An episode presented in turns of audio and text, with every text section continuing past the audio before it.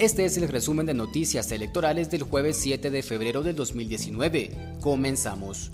Faltan 10 días para que finalice la fecha límite para poder empadronarse y el último reporte del Tribunal Supremo Electoral sobre el padrón es del 31 de enero. Hasta esa fecha, 7.746.847 guatemaltecos y guatemaltecas están capacitados para votar.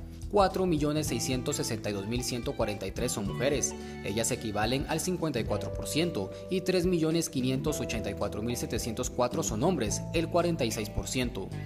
Entre las mujeres y hombres empadronados hay una diferencia de 577.439 personas.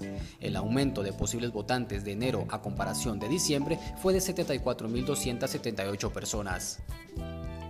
En otra información, a la fecha de registro de ciudadanos del TSE ha inscrito a un total de 706 candidatos a un cargo de elección popular como presidente, vicepresidente, diputados y alcaldes. La agrupación política Vamos ha inscrito a más de 400 candidatos, seguido del partido Todos que logró inscribir a 100 candidatos. Fuerza está en la tercera posición con 80 inscripciones.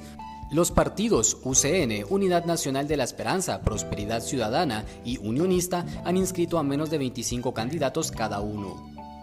Terminamos con nuestro resumen diario de noticias. Gracias por escucharnos y si aún no nos sigues, encuéntranos en Twitter, Facebook e Instagram como arroba confirmado GT. Recuerda que somos Confirmado, un proyecto colaborativo contra la desinformación en el proceso electoral. Hasta luego.